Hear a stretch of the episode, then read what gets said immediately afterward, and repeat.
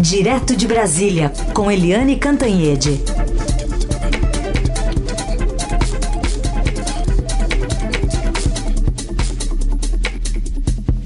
Oi, Eliane, bom dia. Bom dia, Heisen, Carolina, ouvintes. Oi, Eliane, bom dia.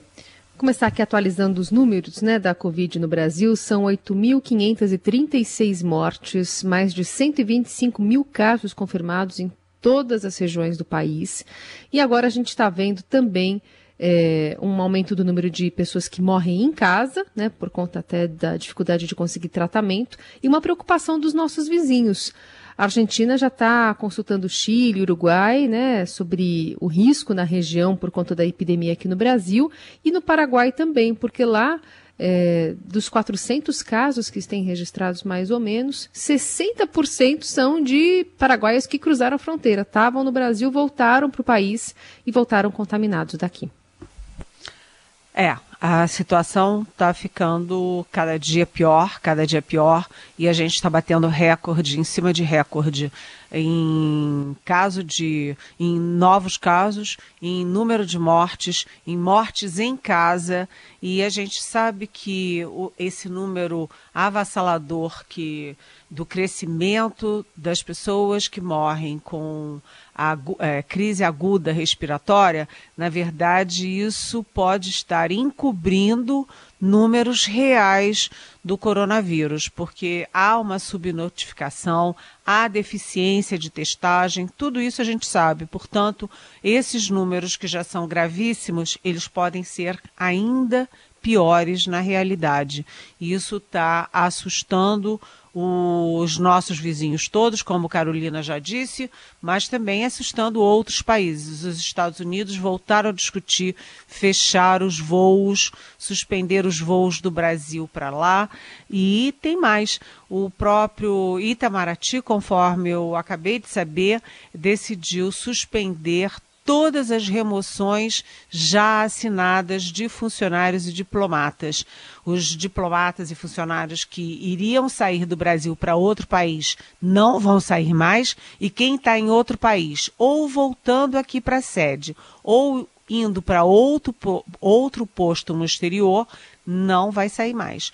É, são 29 funcionários e diplomatas nessa situação, tudo parado porque a doença está evoluindo rapidamente e os estudos que foram feitos, por exemplo, pela USP de São Carlos, aí em São Paulo, eh, já estão dizendo que o Brasil realmente será o próximo epicentro do coronavírus no mundo.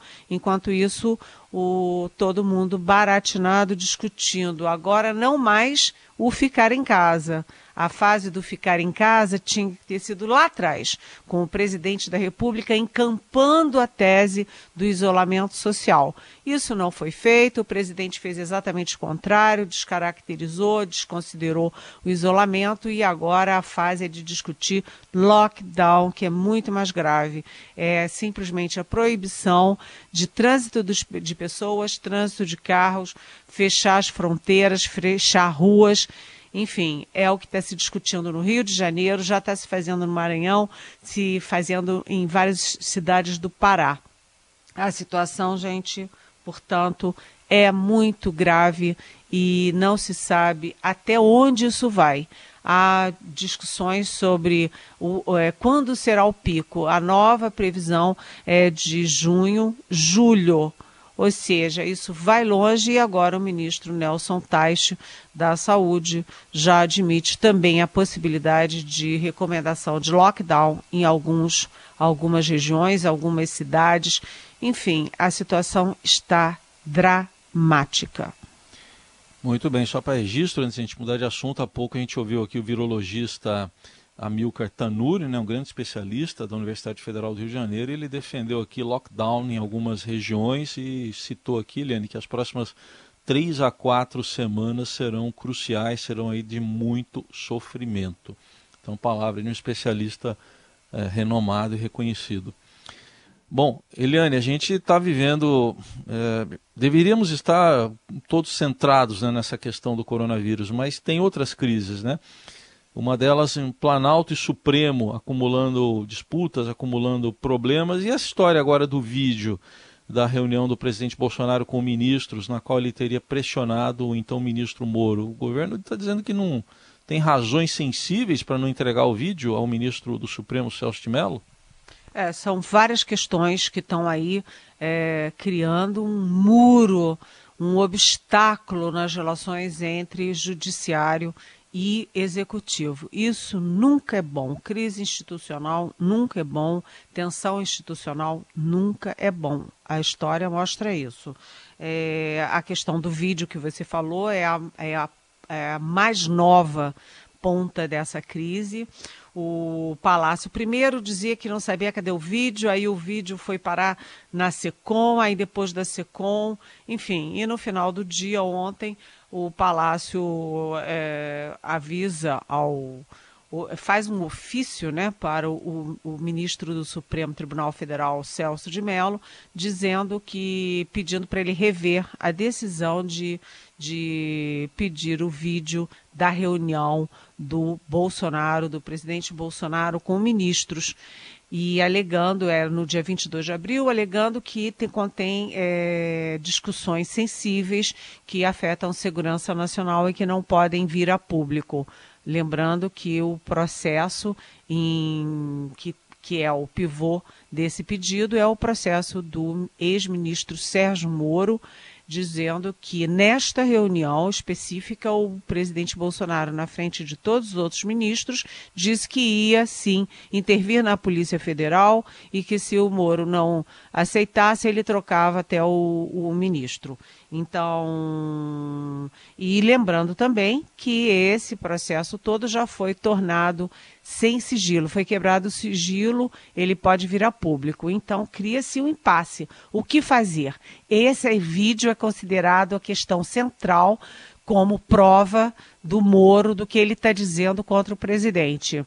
E se o Palácio diz que não pode dar, como é que fica isso? Então, é uma dificuldade. Mas além da questão do vídeo, existe uma outra questão. Ontem é, foi um Deus nos acuda no Palácio do Planalto, teve uma reunião dos ministros militares já de manhã, porque ao pedir, é, ao convocar os generais Braga Neto, Augusto Heleno e Luiz Eduardo Ramos para depor nesse mesmo processo do Moro, o ministro Celso de Mello é, disse que é mais ou menos o seguinte, em resumo, né, na minha tradução é ou vem por bem ou vem por mal. E usou a expressão, se não vier, pode haver condução coercitiva debaixo de vara, que é uma expressão jurídica que vem desde a época do Império e que se usa normalmente nos casos de convocação, mas que os generais acharam abusivo, acharam, enfim, desnecessário, foi a maior confusão. Enfim, os generais acertaram que não haveria uma reação do Ministério da Defesa, porque eles não estão sendo convocados pelo Supremo na condição de militares, mas sim de ministros do governo Bolsonaro. Então, não, a defesa ou as Forças Armadas não tem nada a ver com isso. E do outro lado, mandaram um recado para o Supremo. Lá no Supremo, conforme eu ouvi, é, muita gente acha mesmo que o Celso de Mello, como é, é o decano, como ele está muito agastado com o presidente Bolsonaro e como ele está saindo do Supremo, se aposentando compulsoriamente em novembro, que ele meio está chutando o pau da barraca. Ou seja, ele não precisava ter feito isso, poderia, mesmo sendo termo jurídico, amenizado. De qualquer jeito, a turma do Deixa Disso está entrando em ação porque o clima ficou muito ruim entre os generais do Palácio e o Supremo. E tem mais coisa também. Por exemplo, é, é, nunca foi bem digerido a uma, é, vamos dizer assim, um mal-estar com a decisão do Alexandre de Moraes, ministro Alexandre de Moraes do Supremo, de ter suspendido é, a posse do Alexandre Ramagem para o, a Polícia Federal. Então, vão se acumulando aí essas, essas coisas que vão criando mal-estar, o que não é bom. Por último, também, não diretamente Supremo, mas é Justiça e Executivo, é a questão do exame do presidente Jair Bolsonaro. Né? A, a, juíza de São Paulo acatou o pedido do, do nosso jornal, do nosso Estadão, para o presidente liberar os exames, o resultado dos exames. A, AGU respondeu com, com um relatório médico, a juíza não aceitou, que é os laudos, e agora o TRF3 deu razão à juíza. Por que, que o presidente simplesmente não solta o resultado desse exame. Ou ele teve o coronavírus ou não teve, e pronto. Por que, que não solta isso? É estranha essa posição do presidente e parece uma birra para não acatar uma determinação judicial. E tem aquela história, né, gente? Decisão da justiça não se discute, cumpre-se. E isso vale, inclusive, para o presidente da República. A gente está em contato com a Eliane Cantanhede, direto de Brasília. Eliane, conta para a gente um pouquinho o que está uh, ah, repercutindo, né, no que se traduz essa aproximação do presidente Bolsonaro, que você já tem falado aqui nas últimas semanas, com o Centrão.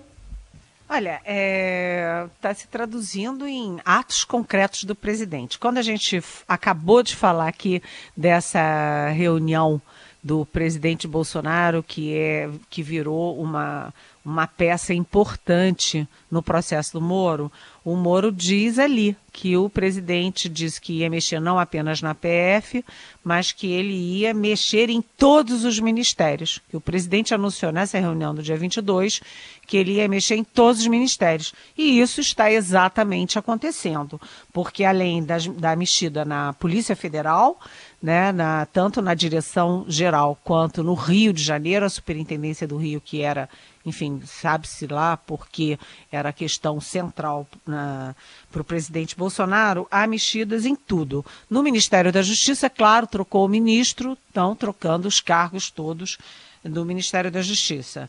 É, a própria Regina Duarte, a secretária de Cultura, teve aquela, aquela cena, né? É, no renomeia o, o presidente da Funarte de dia e desrenomeia à noite. Estão é, mudando cargos no IBAMA, estão mudando cargos, agora saiu hoje, estão é, mudando a secretária nacional de mobilidade do Ministério do Desenvolvimento. Estão mudando o DENOX. É, o DENOX, cá para nós, né? É um é o símbolo da velha política. Nada mais velha política do que o DENOX. O DENOX é aquele cargo de obras que os políticos adoram, principalmente os políticos mais, vamos dizer assim, populistas e tal, porque é aquele que é aquele órgão que distribui pequenas obras em município, que fazem ponte daqui, que fazem uma lagoa dali, pequenas obras que têm muito efeito é, político na, na política miúda. E o Denox foi trocado para acomodar uma indicação do Centrão. Então, o Centrão, que é aquele grupo de partidos, é, partidos médios, né, e muito vorazes, gulosos do Congresso, estão ganhando espaço. E, além disso, para concluir, tem também aí uma mudança no Ministério da Saúde muito curiosa, porque o ministro, o novo ministro Nelson Tais, virou uma ilha no próprio ministério, uma completa ilha, porque ele é cercado de militares por todos os lados. Agora já são 11 os militares cotados para vagas no Ministério da Saúde, onde o segundo, que é o secretário executivo, já é um general e o braço direito desse general é um coronel. Ou seja, um ministro cercado por 11 militares e os militares já têm mais de 100, cento e muitos cargos eh, de segundo escalão no governo, sem contar, evidentemente, que eles ocupam o Palácio do Planalto todo. Então, são mexidas em duas direções muito claras. O presidente eh, fazendo toma lá da cá e a velha política com o centrão e fazendo o jogo dos militares, porque ele acha que o que vai segurar ele no poder são as Forças Armadas. Imagina que situação. E nesse contexto todo de agradar o Centrão, né, Eliane, tem uma outra área de atrito aberta agora com o. mais uma, né? Com o ministro da Economia, Paulo Guedes. Aliás, o Paulo Guedes hoje tem uma agenda no Palácio do Planalto com o presidente às 10 horas e eu tenho certeza que ele vai chamar o presidente num cantinho e vai reclamar, porque foram três propostas de ajuda aos estados. A primeira do Ministério da Economia, que previa uh, um socorro de 60 bilhões com a contrapartida de não haver a aumentos salariais nos estados e municípios durante um ano e meio. Isso geraria uma economia de 130 bilhões. Aí depois veio a proposta do Senado, manteve a ajuda de 60 bilhões, mas cortou a contrapartida em 37 bilhões. A contrapartida de 130 passou para 93 bilhões. E por último, ah, na Câmara, a, a Câmara manteve os 60 bilhões, mas a contrapartida caiu de 130, depois para 93 e no final para 43 bilhões. Por quê? Porque eh, o Senado e a Câmara foram enfiando novas categorias que estão livres do veto de aumento de salário e que, portanto, poderão ter aumento de salário. Começou no Senado com a desculpa de que seriam aqueles funcionários que estão na linha de frente do combate à pandemia. Então, médicos, enfermeiros e tal. Mas no final, no final foi enfiando todo mundo. Policial, policial rodoviário, é, até policial legislativo, aquele que fica ali no ar-condicionado do Congresso Nacional. E quem deu a autorização para incluir essas categorias foi o presidente Jair Bolsonaro, conforme é, comunicou oficialmente o líder do governo, o Major Vitor Hugo. Diz que foi no telefonema às 10 da noite, o presidente Bolsonaro disse: manda a ficha, né? E aí o Paulo Guedes acha inaceitável tudo isso. Inaceitável. Então você dá ajuda para os estados para sair da pandemia, para sair da crise econômica, para os estados ficarem dando aumento para várias categorias e mais, essas categorias que foram incluídas com o aval do Bolsonaro são exatamente a base eleitoral do próprio Bolsonaro. Olha, pelo que eu soube, o Paulo Guedes estava arrancando os últimos cabelos que lhe restam. Muito bem. Eliane, tem perguntas aqui dos nossos ouvintes. Uma delas é do Diogo e ele mandou a pergunta em áudio. Bom dia, Eliane. Como que você responde às pessoas que, digamos assim, são prestadores de serviço, não tem salário fixo, é, acabam dizendo que quem diz fica em casa, vamos dizer, talvez é, seja fácil falar, porque tem um salário fixo em casa, ou seja, não é mesmo com 30% de salário, enquanto aquela pessoa, se não for para a rua, se não prestar o serviço, não ganha. Obrigado, Diogo Molina Góes, Itajubá, Minas Gerais. Oi, Diogo. Muito bem-vindo. É uma excelente pergunta, porque é realmente um problema. Né? Uma das questões da pandemia que está exibindo toda a desigualdade do Brasil. Está mostrando aqueles invisíveis que passaram a ser visíveis. É, como é que você faz disso nessas horas? E isso vale para o mundo inteiro, não apenas para o Brasil. O Estado tem que cobrir a, a enfim, o efeito é, momentâneo, emergencial para essas pessoas. O problema é o seguinte: o que, que eu digo para ela, Diogos? Eu digo o seguinte: entre o seu salário e a sua vida, salve a sua vida. E como você vai é, cobrir a, a falta de, de da remuneração do seu salário, né, do seu sustento, pressionando o governo. E aí vamos ser justos, o governo distribuiu 600 reais, está distribuindo 600 reais para milhões e milhões e milhões de brasileiros. Então, e além de tudo, você tem visto que a solidariedade cresceu muito nesse país. Tem muita gente, muita empresa, muita organização é, se mobilizando para socorrer essas pessoas. Mas eu vou repetir, Diogo, entre é, o seu salário e a sua vida, preserve a sua vida. Não existe outro tipo de vacina e a gente vai vendo todos os dias aumentando o número de mortes, exatamente porque não foi feito devidamente o isolamento social, a única vacina que a gente tem por enquanto contra esse vírus. Ainda sobre isolamento, Eliane, o Daniel está perguntando especificamente São Paulo. Ele diz é notório o descumprimento do isolamento de São Paulo. O caso do governador e o prefeito, está falando aqui do prefeito Bruno Covas, né? Resolvam implantar o lockdown. Eu temo pela desobediência civil, isso ocorrendo e havendo a necessidade de ajuda federal para o controle social. Ele pergunta, Daniel, essa ajuda virá? Oi, Daniel. A gente espera que não aconteça isso, mas você tem razão, porque isso não está acontecendo só em São Paulo, não. A gente sabe que o Maranhão, por exemplo, decretou lockdown e as imagens nas televisões mostram que em bairros da periferia ninguém está cumprindo. As polícias locais é que tem que cumprir esse papel. Acho que não precisa pedir ajuda federal, mas as polícias locais tem que cuidar sim e fazer cumprir a lei. A lei está vindo aí para salvar vidas. Tinha que ter sido feito lá atrás. Né? Começar pelo isolamento social, com a educação, com a divulgação, com a percepção das pessoas. Mas a gente viu que o próprio presidente da República desmontou toda essa cadeia. E agora é, o que tem que fazer é sair da orientação para determinação de lockdown. E se for assim, as polícias têm que fazer cumprir a lei, as polícias dos próprios estados. Então, o Bruno Covas pode pedir para a polícia do Dória entrar em ação. Uhum. Eliane, o Antônio de Amsterdã quer que você fale um pouquinho mais sobre os exames do presidente Bolsonaro. Ele quer saber como é que está é, essa questão da apresentação.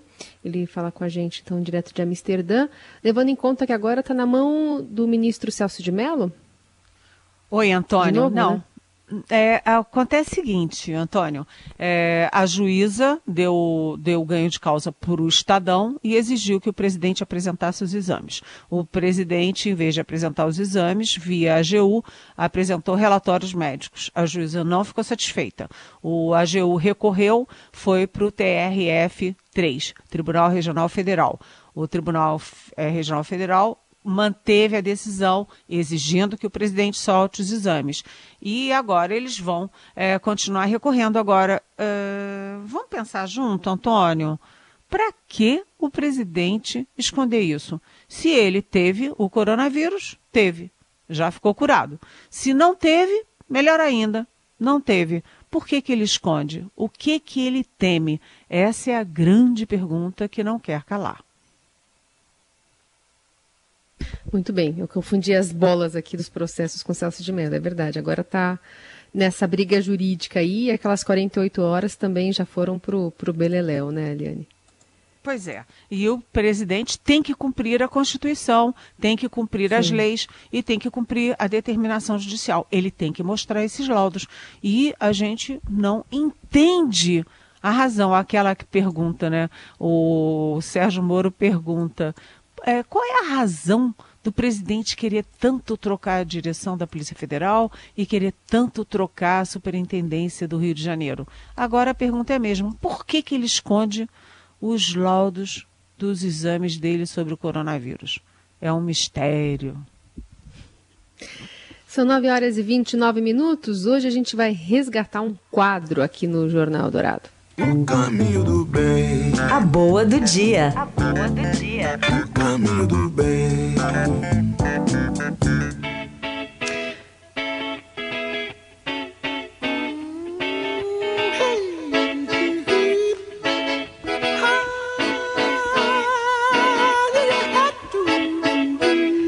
Sabe, Eliane, que nesse emaranhado de números de casos e mortes aí que a gente tem falando, né, tem falado bastante, a gente também pode falar dos recuperados.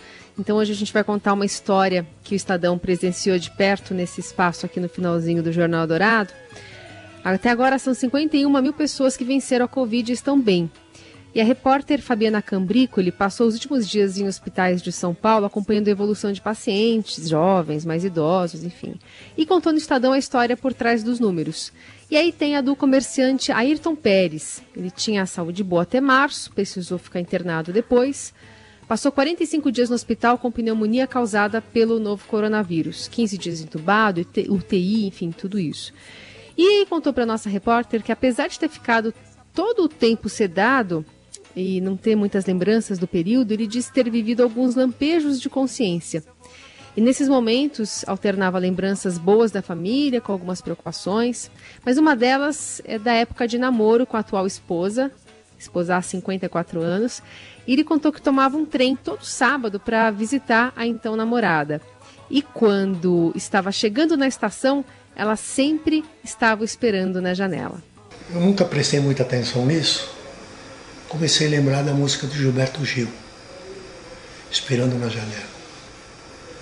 Por isso eu vou na casa dela, ai, ai, falar do meu amor para ela, ai, ai. Estava esperando na janela, ai, ai, não sei se eu vou me segurar. Então, são coisas que vai voltando na sua cabeça, né? Coisa boa. É, tem que deixar as coisas ruins de lado, né? As coisas boas que aconteceu com a gente, comigo. E é por isso que eu pedi uma chance. Jesus, eu quero uma chance.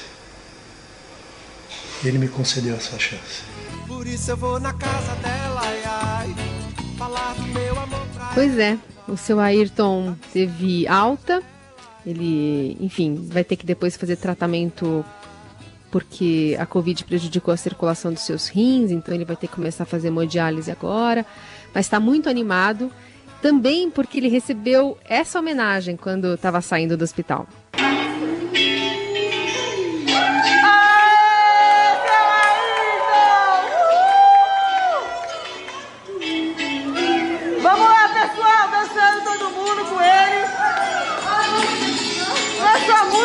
Gravado, né, e tá na reportagem do Estadão, mostra o seu Ayrton, né, sendo empurrado numa cadeira de rodas, passando por um corredor de profissionais da saúde, enfermeiros, auxiliar de enfermagem, médicos, enfim, se despedindo ali do hospital onde ele passou tanto tempo, né, desde março e saindo agora em maio.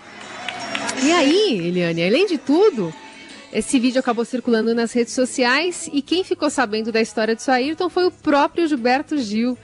Também tem um vídeo que ele ah. publicou nas redes sociais assistindo o seu Ayrton recebendo alta. Uma história muito, muito bacana. A casa, beleza. Saúde daqui pra frente. Felicidade. Me segurar. Então a gente escolheu terminar o Jornal Dourado dessa maneira hoje, Eliane. Muito, muito bonito. Tô toda arrepiada. E que história de amor, né? Que declaração de amor que esse seu Ayrton fez. Amor à mulher dele e amor à vida. Seu Ayrton, o senhor é o máximo, viu?